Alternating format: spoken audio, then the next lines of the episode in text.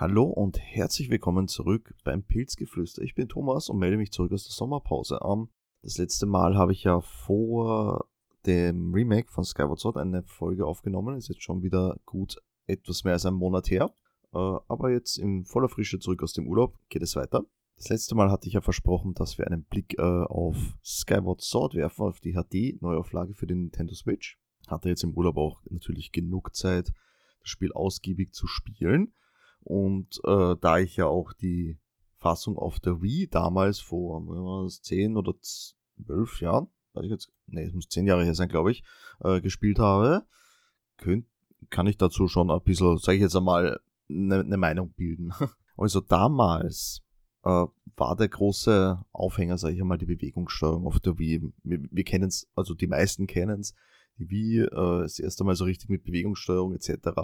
Bei Twilight Princess gab es schon den ersten Versuch, das Ganze mit der Bewegung ein, äh, zu etablieren. Quasi das Link das Schwert bewegt, so wie der Spieler seine Hand bewegt. Hat damals noch nicht wirklich funktioniert, hat dann aber mit Skyward Sword hm, besser funktioniert. Wobei die Steuerung allerdings ein großer Minuspunkt eigentlich war von dem Spiel. Also an vielen Stellen äh, hat das Ganze mehr so gewirkt, als würde man so quasi alibi halber die Technik der damals neuen Wii Motion Plus äh, präsentieren wollen. Das heißt, für jede popelige Aktion muss die Bewegungssteuerung herhalten. Da fällt mir am ersten ein die Steuerung des Vogels im Meer. Das war jetzt nicht herkömmlich, ich steuere mit dem Nunchuck, mit dem Controller, sondern ich neige meine Wii-Mode nach links, rechts, vor, zurück etc., um den Vogel zu steuern. Das ist das, was mir in Erinnerung geblieben ist, am nervigsten gewesen. Ansonsten eigentlich das ganze System mit dem, äh, wie ich mein Schwert schwinge, so wird es umgesetzt, hat für mich damals richtig cool funktioniert. Gibt es so in dieser Form auch auf der Nintendo Switch wieder, weil wir wissen ja, die äh, äh, Joy-Cons können ja dasselbe, beziehungsweise noch genauer als die Remote damals. Äh, ja, ich für meinen Teil habe es allerdings hauptsächlich mit der äh, Button, also sei jetzt Nintendo Switch Lite Steuerung gespielt, da ich halt einfach keinen Bock hatte, vor dem Fernseher zu stehen und schwer zu schwingen. Das habe ich damals schon gemacht. Brauche ich nicht nochmal. Und wie wir alle wissen, das habe ich schon mehrfach erwähnt, bin ich eigentlich eher äh, der im Handheld-Modus-Spieler.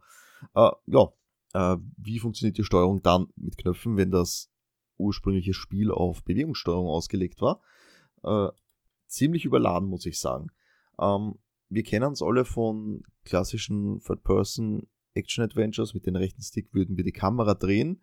Das ist bei Skyward Sword nicht so. Mit dem rechten Stick bestimmen wir die Richtung, in die wir mit dem Schwert schlagen.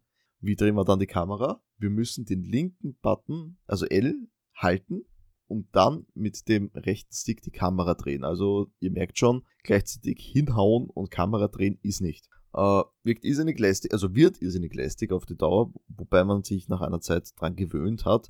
Und ich habe im späteren Verlauf das Kameradrehen kaum noch verwendet, da ich eigentlich primär mit den Zentrieren, also äh, LR-Button arbeite.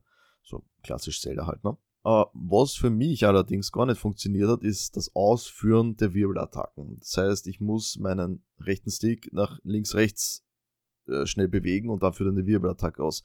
Hat bei mir in den meisten Fällen, wo ich es gebraucht habe, nicht funktioniert, aber zum Glück ist man nicht darauf angewiesen. Uh, so viel zum Technischen. Naja, zum Technischen kommen noch was dazu. Also die technische Umsetzung, wie es aussieht, uh, von den Texturen her. Ähm, damals, wir erinnern uns, die Wii war ein GameCube mit ein bisschen mehr, äh, wobei eigentlich, ich glaube gar nicht, dass die mehr Power hat als der GameCube, sondern eigentlich war dann nur die Bewegungssteuerung das relevant Neue. Äh, das heißt, matschige Texturen, äh, die Charaktermodelle sahen auch nicht sonderlich frisch aus. Das sieht jetzt in den HD Remake richtig geil aus. Also richtig schön scharfe Texturen. Die Charaktermodelle äh, sind gestochen scharf. Also da kann ich überhaupt nicht meckern. Und das Spiel läuft auch mit flüssigen 60 Frames, was halt einfach top ist, muss ich sagen. Äh, man merkt halt, das ist optimiert für die Switch, weil die meisten Third-Party-Spiele haben ja ein Problem mit diesen Frames. Also die meisten Spiele laufen ja nur auf 30 Frames. Kommen wir zur Story. Also Skyward Sword, chronologisch ist es das allererste Zelda. Ähm, das heißt, hier wird der Grundstein gelegt für alle Zelda-Teile, die wir kennen. Typisch für jedes Zelda-Spiel, Link pennt zu Beginn und wird aufgeweckt. Und das ist eine Szene, die liebe ich. Äh, die, die, fand ich damals schon geil und liebe ich noch immer. Nämlich äh, haben die Bewohner des Wolkenhorts, das ist das Dorf, dazu komme ich gleich, Äh, jeder Bewohner hat so einen riesigen Wolkenvogel. Und Zelda schickt Link zu Beginn einen Brief. Der Vogel glotzt rein durchs Fenster, Link fällt aus dem Bett und der Vogel spuckt in den Brief ins Gesicht. Ich liebe diese Szene, also einfach immer geil. Um, ähm, ja, und so entwickelt sich das Ganze dann. Äh, ja, dann haben wir gute drei bis vier Stunden Intro vor uns, wobei man sagen muss, dass es jetzt in der HD-Neuauflage äh, die Option gibt, Dialoge schneller zu überspringen. Das heißt, man kann diese Dauer von den Intro schon gut skippen. Wenn ich dran denke, wie das früher alles schön langsam der Text, der baut sich auf und so weiter, dass du lesen kannst. Jetzt drückst du auf den B-Knopf, alles steht da, du kannst weiter drücken. Also du kannst das richtig schön schnell skippen oder halt komplett auch ignorieren, wenn es dich gar nicht interessiert. Es bleibt natürlich jedem selbst überlassen am Ende. Ja, Zelda wird dann in das Erdenland gezogen, weil die Bewohner des Wolkenhorts hausen den Himmel. Also der Wolkenhort ist eine fliegende Insel und dort äh, leben die Bewohner quasi. Das heißt, das Erdenland kennen die nicht, da das ganze äh, Wolkenmeer, natürlich, wie man der Name schon sagt, von Wolken bedeckt ist. Man sieht nicht hinunter. Die kennen das gar nicht, die Erde. Ne? Also wir erfahren dann im Laufe des Spiels natürlich, äh, wie das dazu kam, warum, aber ich will aus Spoilergründen nicht darauf weiter eingehen, weil vielleicht hat sich der ein oder andere noch nicht gespielt. Kann ja auch sein, muss ja nicht jeder das Ganze schon vor zehn Jahren gespielt haben. Äh, dennoch, kommen wir weiter. Äh, damals ein großer Punkt war auch der im Schwert wohnende Geist Fei. Äh, die findet man kurz nach dem Absturz von Zelda, findet man das Schwert und da ist eben drinnen die Fei, ähnlich wie die Navi damals in Ocarina of Time, gibt dir einen Hinweis und labert dich zu.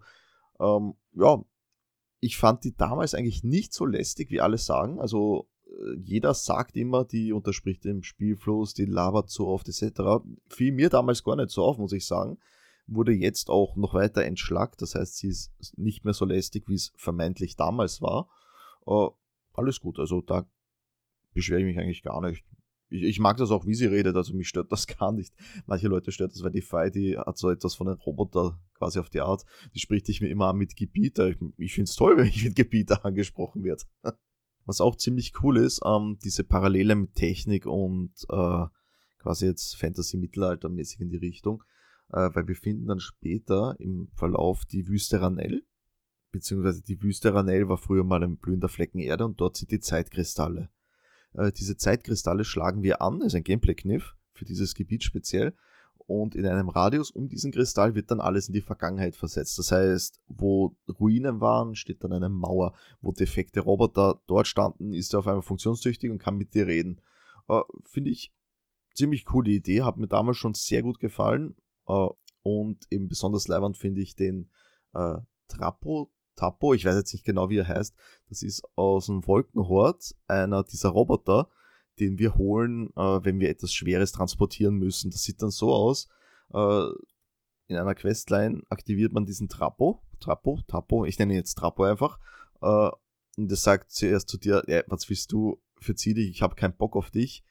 Und dann kommt die Feier aus dem Schwert und sagt zu dir, ja, der hat wahrscheinlich keinen Bock und auf einmal der Trappo so, oh, verehrte Fei, wie kann ich denn helfen? Also solche, solche kleinen Einlagen, die finde ich einfach irrsinnig witzig in diesem Spiel. Etwas, was ich eigentlich als sehr negativ empfinde bei Skyward Sword, ist das Backtracking. Äh, wir haben mit dem Wolkenmeer vier Gebiete. Wir haben drei auf der Erde und eben das Wolkenmeer. Äh, den Wald, den Vulkan und die Wüste, die schon angesprochene. Ähm, wenn wir dann einmal Finale hinkommen, dürfen wir alles nochmal abgrasen, um irgendetwas zu sammeln und so zum Endboss zu kommen. Das fand ich damals schon, kam mir wie eine nervige Spielzeitstreckung eigentlich vor, mehr als wie das es jetzt notwendig gewesen wäre. Äh, also ist Geschmackssache vielleicht, aber ich finde das irrsinnig lästig einfach. Was allerdings weniger lästig ist, ähm, dass Skyward Sword einen der coolsten Soundtracks überhaupt hat. Also der beste Soundtrack von Zelda-Spielen hat für mich Wind Waker. Danach kommt bei mir schon Skyward Sword. Also ich bin ja irrsinniger Fan von der Musik von Zelda, die höre ich einfach so neben dem Zocken. Uh, geht immer für mich. Uh, und Skyward Sword ist da für mich wirklich ganz weit oben, was den Soundtrack angeht. Kann man sich definitiv anhören, sollte man auch, wenn man eben auf den typischen Zelda-Soundtrack steht.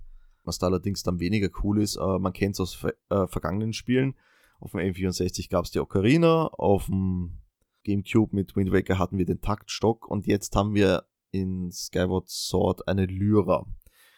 Die spielen wir aber nicht so wie damals, indem wir bestimmte Richtungen tippen, ist jetzt schwer zu erklären, sondern wir tun einfach im Takt den rechten Stick nach links und rechts wischen.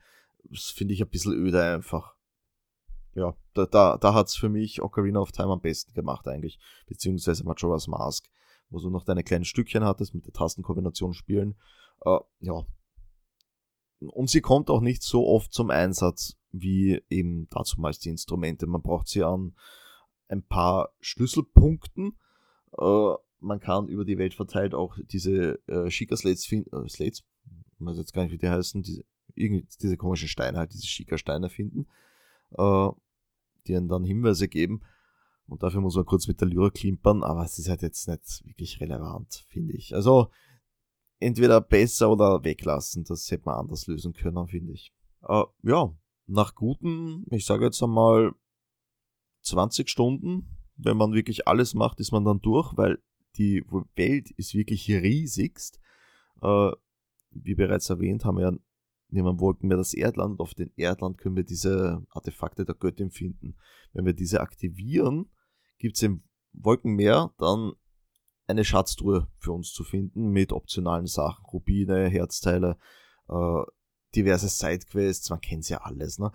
Optionale Sidequests muss man nicht machen, kann man machen. Äh, zeigt auch einmal, mit wie viel Liebe zum Detail diese Spielwelt gefüllt ist. Ich persönlich bin ja keiner, der jetzt alle Sidequests macht. Das war noch nie etwas, was mich groß abgeholt hat. Äh, aber man kann da auf jeden Fall einiges an Spielzeit drin versenken in dem Spiel, wenn man das wirklich alles regelt. Uh, ja, also kommen wir nun zum Fazit. Für mich ist Skyward Sword ähm, ein würdiger Vorgänger von Breath of the Wild, weil man darf jetzt kein neues Breath of the Wild erwarten weil es ist ja eigentlich ein Vorgänger davon, wobei der direkte, weiß ich jetzt gar nicht, ob danach noch was kam, äh, hat ja ewig gedauert.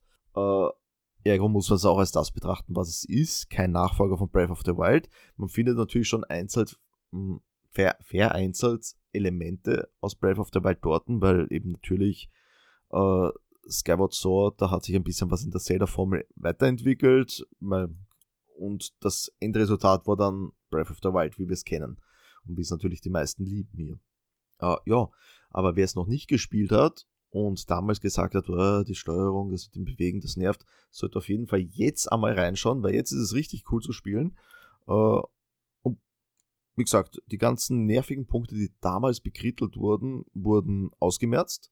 Das heißt, man kann jetzt einen richtig coolen Flow haben beim Zocken. Uh, ja, also definitive Spielempfehlung von mir an dieser Stelle. Äh, dann wünsche ich natürlich an jeden viel Spaß mit dem Spiel, das sich so holt. Ich hoffe, euch hat dieser Podcast gefallen. Das nächste Mal geht es dann um Pokémon Unite, weil das kam auch in der Zwischenzeit raus. Und wir haben es natürlich auch gespielt. Dann wieder mit dem Sven. Also ich bedanke mich fürs Zuhören und tschüss.